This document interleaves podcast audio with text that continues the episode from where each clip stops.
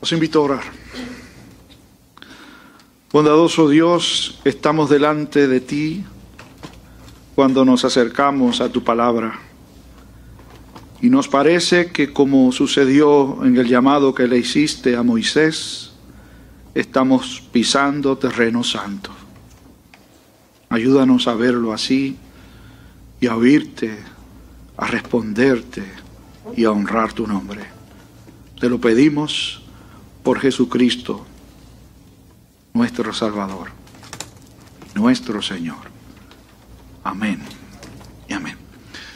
Cuando el Señor me permitió responder inicialmente al llamado suyo para servirle en el ministerio, yo estaba procesando eso, yo estaba en mi segundo año de, de universidad y decidí ir a compartirlo con una persona que era muy significativa para mí. En aquel entonces ya no lo era, pero había sido mi pastor desde, desde muy pequeño, el reverendo Franklin Montalvo, tal vez conocido o recordado por, por muchos de ustedes. El reverendo Montalvo fue mi primer pastor. Y ya no estaba sirviendo en la iglesia en donde yo servía entonces y decidí ir a verlo y compartirle la, la noticia. Y obviamente él se alegró muchísimo porque fue el primer instrumento que Dios utilizó para, para ponerme a pensar en eso. Cuando yo era un chamaquito con un guante de pelota y una bola de béisbol en mis manos, como he dicho otras veces, él fue el que me regaló una bola nueva y me dijo, ¿tú has pensado que Dios te llame algún día para ser pastor? Y yo le contesté, no, yo lo que quiero es ser pelotero, ¿no?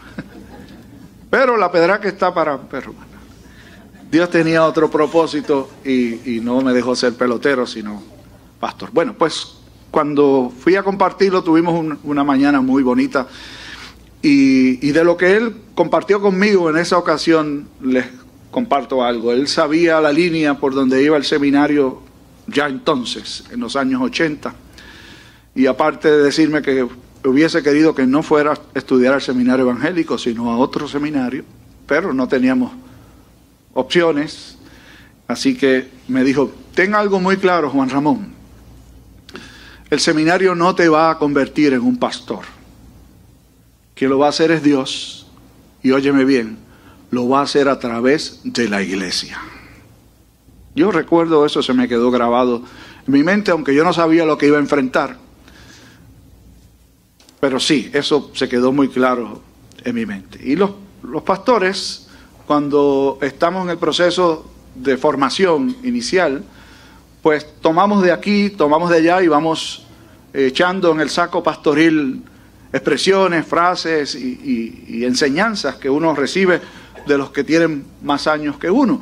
Y una de las congregaciones en donde me asignaron a mí como candidato, pues tenía un pastor que la primera vez que yo escuché la frase, yo, me chocó de momento, pero vi que la seguía usando y yo dije, este señor como que la usa con alguna intención. Y, él, y es que él decía, eso no pasa aquí.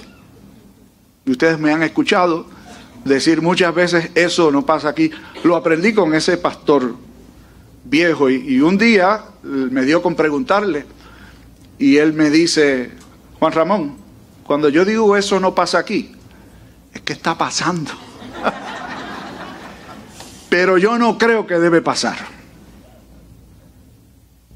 Cuando Jesús estaba compartiendo sus últimos días, realmente lo que se narra en este, en este capítulo 23 del Evangelio según San Mateo. Es la última visita que Jesús hace en Jerusalén y es unos días, apenas unos días, quizás un par de días antes de la última Pascua y de su entrega en, eh, la cruz. Eh, y Jesús ha tenido varios altercados con los líderes religiosos de su tiempo y los despidió. Cerró el juego con ellos. En el béisbol le llaman al último lanzador que viene a cerrar un juego el taponero. Y el taponero es el que saca los últimos tres outs, si son tres y si son más, pues. Pero es encargado de parar al equipo contrario. Y Jesús cerró muy bien el juego con el, el equipo contrario. Siempre venían donde Él para ponerlo a prueba. Pero entonces Él los puso a prueba por última vez. Y le dijo, oigan, ¿y ustedes? ¿De quién dicen que es hijo el Cristo? Y los fariseos y los escribas se quedaron pensando a ver qué le contestamos. Y Jesús les dijo, si dicen que es hijo de David, que era la opinión de ellos, y fue su respuesta, ¿cómo es posible que David le diga a su hijo, su Señor? Y allí los dejó pensando y se retiró calladamente.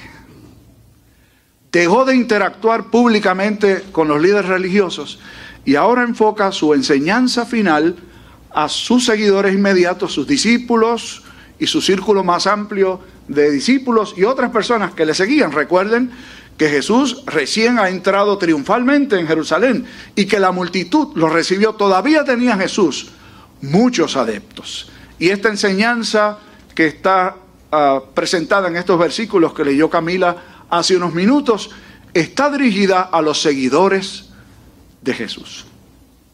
¿Y qué es lo que Jesús pasa a enseñarles? Bueno, va a hablar que uno podría pensar, y los expertos en, el estudio de la palabra creen que por allí, aunque no se estaba dirigiendo a ellos particularmente, debían estar rondando. Recuerden que ya desde antes, escribas y fariseos tenían la idea de apresar a Jesús. Y las preguntas que le habían hecho eran preguntas capciosas que lo que procuraban era aprovechar la ocasión para entregarlo a muerte, porque se iba a entregar a una persona a muerte en días próximos. Así que, aunque no se dirigiera a ellos de manera directa, como era una enseñanza pública, debían estar por allí escuchando.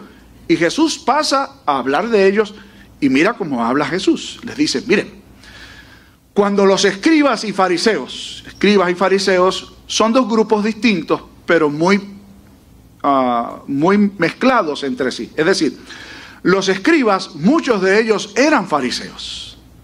Y entre los fariseos, algunos pocos eran escribas.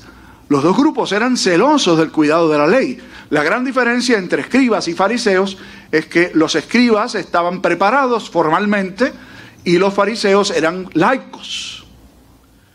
De todas formas, estos dos grupos entre sí tenían la labor, la encomienda de enseñar la palabra de Dios. Y Jesús le dice a su pueblo, cuando esta gente se sientan en la cátedra de Moisés, ¿qué es la cátedra de Moisés?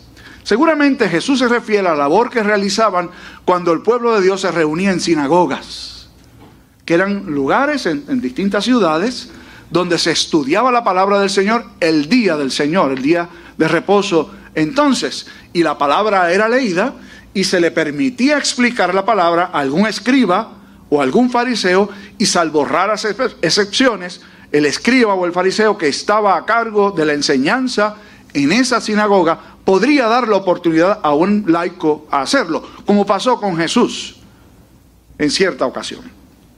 Entonces Jesús le dice a sus seguidores, cuando esta gente se sienten en la cátedra de Moisés, Oigan lo que les dicen y obedezcan su enseñanza. ¿Qué enseñanza? La de la cátedra de Moisés. Y la cátedra de Moisés no estaba al libre albedrío de los escribas y fariseos, es decir, no se podían levantar delante de la congregación a leer sus pensamientos, sus ideas. Tenían que leer el rollo de la palabra de Dios, fuera el, Pentateuco o el libro de los, o algunos de los profetas, siempre estudiaban la palabra de Dios. Esa es la cátedra de Moisés. ¿Y qué les está diciendo Jesús? Hagan lo que ellos les enseñan, pero no imiten sus acciones. Es decir, y aquí yo me tengo que rascar la cabeza de nuevo, ¿verdad? Miren, no todo lo que los ministros o gente que se para en un púlpito en una congregación dicen es palabra de Dios. Escúchelo bien, apúntelo. Palabra de Dios es la que fue leída hace un rato. Los ministros tratamos de interpretarla y allí pedimos al Espíritu Santo que permita a la iglesia entender la palabra de Dios y recibir la palabra de Dios. Porque hay lugares en donde lo que se predica no es la palabra de Dios. O incluso nosotros mismos pudiéramos tener una interpretación que se aleja de la escritura y allí es responsabilidad de todos ustedes, ¿saben? ponerlo a prueba si lo que dijo el pastor ese está en la escritura, está apoyado por la escritura o son cuentos suyos. Eso es lo que Jesús está diciendo aquí. Cuando se sientan en la cátedra de Moisés, obedezcan lo que en la cátedra de Moisés se enseña, pero no imiten sus acciones. Y pasa Jesús a enlistar tres áreas en las cuales esta gente no estaban obedeciendo a la cátedra de Moisés.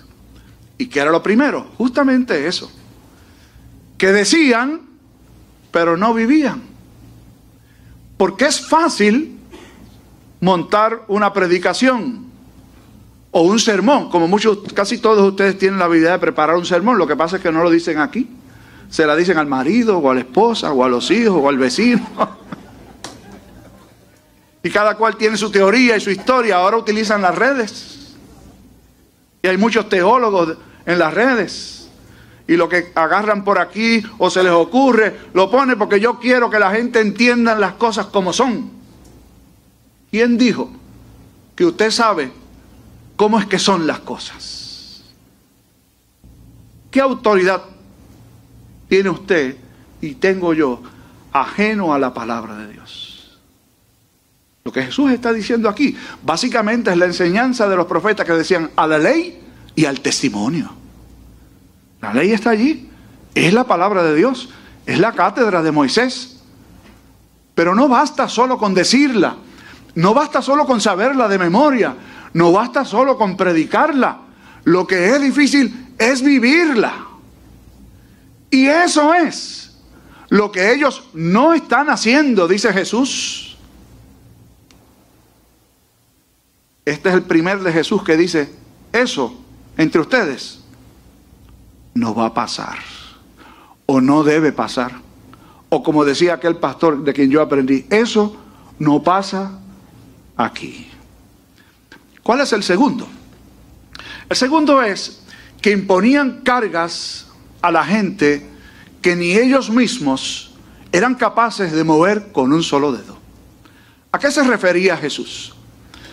Jesús se refiere a la práctica que se hizo institucional, de que después de la deportación, de la última deportación de los israelitas, que dejó de existir el templo, los deportados, los que estaban exiliados en distintos lugares, como ya no tenían una casta de sacerdotes, lo que hicieron, y esto lo hicieron los fariseos, es que pusieron de alguna manera por escrito lo que se esperaba de los sacerdotes para aplicarlo ahora al pueblo de Dios. Y en cierta medida tenían razón, porque Israel debía ser un pueblo y una nación de sacerdotes.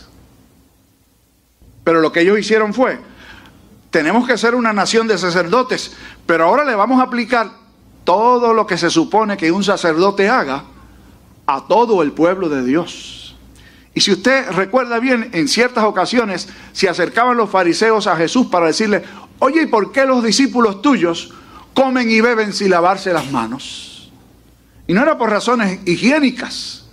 Es que la práctica de un sacerdote era que cuando se acercaba a oficiar, guardaba una serie de prescripciones de la ley que el resto del pueblo no guardaba. ¿Por qué? Porque su oficio le requería tener esa clase de práctica estricta. Entonces los fariseos le eh, movieron hacia el pueblo, es decir, llevaron al pueblo la responsabilidad de un sacerdote y tenían que vivir así. Y no hagas, y no hagas, y no hagas, y no hagas. En algunas iglesias que eso no pasa aquí. Hay gente que está pendiente de las demás. Mira esta como vino vestida hoy. ¿Para dónde se cree que viene? Ustedes se ríen porque eso no pasa aquí, ¿verdad? Mira aquel hablando en pleno culto. Y por allí uno sigue y sigue y sigue la práctica de ser guardia, vigilante. No para saber la necesidad del prójimo, sino para ver dónde está fallando. Porque allí lo voy a agarrar en pifia y le voy a dar un ticket, una multa. ¿Qué pasó contigo? Que el domingo pasado no viniste. Eso no pasa aquí, gracias a Dios. Pero ¿por qué atar pesadas cargas a la gente cuando la enseñanza de la Escritura es que quien pone en nosotros tanto el querer como el hacer es el Espíritu de Dios? ¿Cuántas veces usted se ha agarrado diciendo, o si no se ha agarrado, espero que se agarre ahora? Yo me le quisiera meter por dentro. Es cuando tiene un ser querido uno, que uno quisiera que actuara de otra manera, pero no lo hace. Y se lo ha dicho, y le ha sermoneado mucho, y se lo ha dicho, y se lo ha dicho. Y nada pasa, y uno dice, me le quisiera meter por dentro. Pues déjeme decirle que ese es un ejercicio fútil, totalmente vano. Usted no se le puede meter por dentro. Y si se le metiera por dentro, no haría cosas buenas, ¿saben? Se le metería por dentro otra cosa. ¿Por qué no confía en el Señor? ¿Usted cree que el Señor no conoce esa criatura que Él formó en el vientre de su madre? ¿Usted no cree que quien tiene mayor interés en que esa persona obedezca al Señor es el Señor? ¿Por qué poner pesadas cargas? ¿Por qué mejor no confiar y descansar en que el que llama también trae, también forma, también educa? Y lo tercero, ese es el segundo, esto no pasa aquí, poner pesadas cargas. ¿Cuál es el tercero? Presentar una, una religiosidad falsa. Es decir, una pantalla para que nos vean, para que digan qué siervo de Dios ese, ¿eh? o qué mujer de Dios esa, que mucho hace por el Señor, que mucho trabaja, que mucho sirve, que mucho hace. Jesús dice que a aquella gente le encantaba que los demás se fijaran en ellos. Y se ponían sus filacterias de forma tal que todo el mundo lo viera. Una filacteria una cajita de cuero y dentro tenía los mandamientos. Interpretaron de manera literal la palabra del profeta cuando decía, le decía a su pueblo que quiero que eso se lo graben en su mente y en su corazón, es decir, la palabra de Dios. Y entonces se amarraban en la frente y en el brazo izquierdo una cajita de cuero. Y se supone que esa cajita de cuero era para una práctica privada. Allá en la casa, como, cuando Jesús dijo, cuando ustedes oren, entren en su aposento y allí hablen con el Señor. pero no es para estar publicando su religiosidad por todos lados, para que todos vean cuán religiosos son ustedes. Eso lo hacían. Y los flecos se los estiraban más de lo común. También era una interpretación literal de lo que decía el Antiguo Testamento, que en los vestidos, a la hora de la oración, se amarraran flecos que les recordaban los diez mandamientos del Señor. Pues andaban con flecos para arriba y para abajo para que todo el mundo, este señor sí que ora, esta mujer sí que es consagrada al Señor. No hagan eso, le dijo Jesús. Ellos aman que lo reconozcan públicamente y allí viene el doctor fulano, o allí viene el licenciado tal, o aquel o el otro. Yo aprendí hace mucho tiempo y gracias a Dios lo aprendí, que los títulos no son para usarlos en la iglesia. Porque aquí ustedes, todos, y los que estamos acá arriba, somos iguales. Si Dios le permite a usted tener un título es para que lo use para el Señor, pero no para ser reconocidos. Reverendo doctor PhD fulano de tal, pam, pam, pam, pam, pam. ¿Para qué? ¿Qué necesidad hay?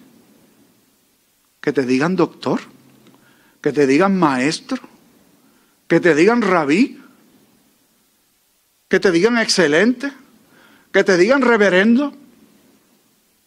Aquí una muchacha que recibió un pasme conmigo, un día me dijo reverendo, no pastor, le dije.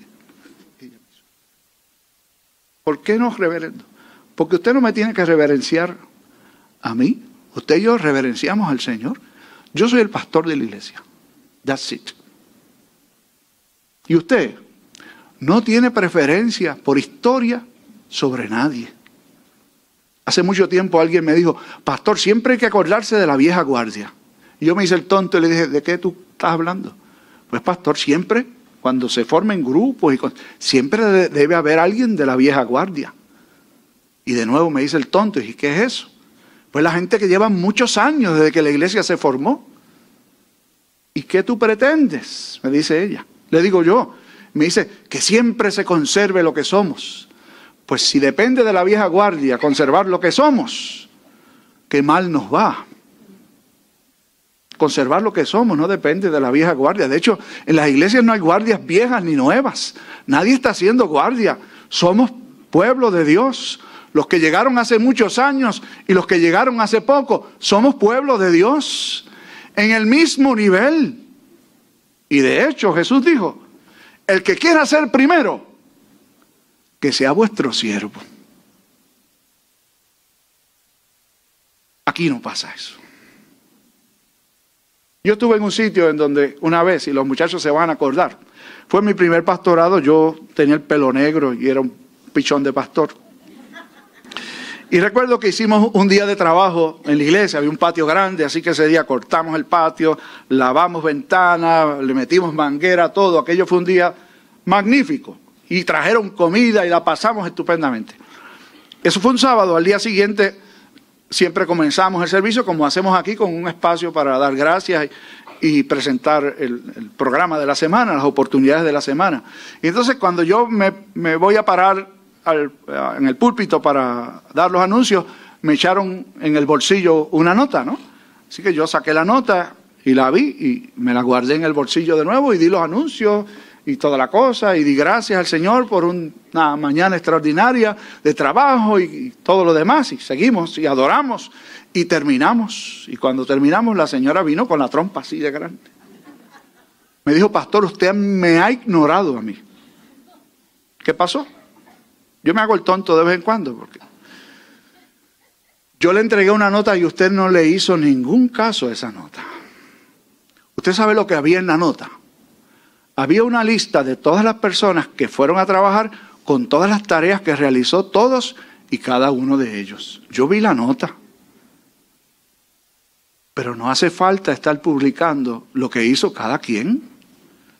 Si alguien vino para que sepan qué hizo, es mejor que se quede en su casa. Aquí venimos a servir. Y no hay recompensa que recibir. Ya la teníamos.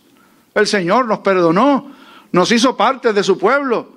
¿Qué hay que reconocer? Como los días del maestro, el día de aquel, del otro, de, todas esas cosas está de más en la iglesia. El día del pastor menos. Los pastores están para servir, punto. Usted y yo estamos para servir. Eso no pasa aquí. Porque no debe pasar. Nosotros tenemos una norma mucho más alta que la, de los líderes. La norma nuestra es Jesucristo, el Señor, que dijo, aprended de mí que soy manso y humilde de corazón y hallaréis descanso para vuestras almas. Una niña huérfana, la mayor en una casa, tenía varios hermanitos con ella, vivía en una ciudad grande, en una casucha. Esta niña, que era la mayorcita, repito, se movía para ir y hacer las cosas y traerle de comer a sus hermanitos menores. Y en el camino ella se encontraba con una escultura de una mujer hermosa. Y cada vez que pasaba por allí se detenía a mirar la escultura y decía, qué bella esa mujer, y la veía, y cuando regresaba la volvía a ver. Y un día se pone a mirarla bien y se da cuenta de algunos detalles. La escultura presentaba a una mujer con un rostro lozano, con el pelo bien peinado. Así que decidió de ahora en adelante empezar a bañarse bien y a lavarse bien su rostro y arreglarse el pelo ella como podía y a parecerse más a la imagen de aquella mujer que veía en la escultura. Y la seguía viendo todos los días y buscaba la manera en cómo hacer algo para seguir pareciéndose a aquella mujer y veía que todo lo que tenía alrededor la escultura estaba tan limpio y entonces decidió empezar a limpiar el cuartito donde vivía con sus hermanos, con escasez, pero limpio. Su rostro, su vestimenta, pobre, pero lozana y limpia. ¿Por qué? Porque encontró un modelo a seguir. Usted y yo tenemos un modelo a imitar. No se llama nadie más que Jesucristo el Señor. Y usted y yo tenemos el mandato bíblico de parecernos a Él, de parecernos más a Él. La gente me dice, termino con esto. ¿Tú no tienes nadie que te gustaría ver algún día antes de morirte? Yo le digo, no. Que no hay ningún artista o algún atleta famoso que te gustaría. No, yo lo veo por televisión. Está bueno. Ay, pero yo no quisiera morirme sin tomarme una foto con fulano, o con mengano, o con mengana, o aquella, la otra. Cada loco con su historia, ¿verdad? No estoy diciendo que está loco, sino que, que yo, para mí, que como que no tiene sentido. A quien uno tiene que parecerse y con quien uno quisiera parecer es con Jesucristo el Señor. Lo demás, si imita a Cristo, vale la pena mirarlo. Si no, no vale la pena.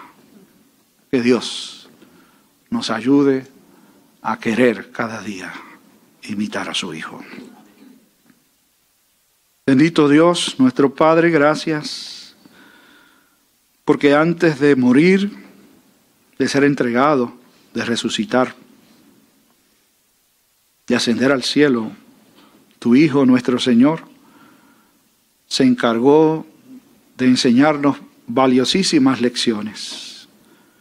Por tu gracia y por la obra de tu Espíritu se han guardado para la historia, pero no solo para ser leídas y admiradas, sino que por el poder de la palabra y de tu Espíritu, esta palabra logre el efecto de transformarnos. Ayúdanos a tener a Cristo como nuestro modelo a conocerlo mejor cada día y a procurar ser más como Cristo. En su nombre oramos. Amén.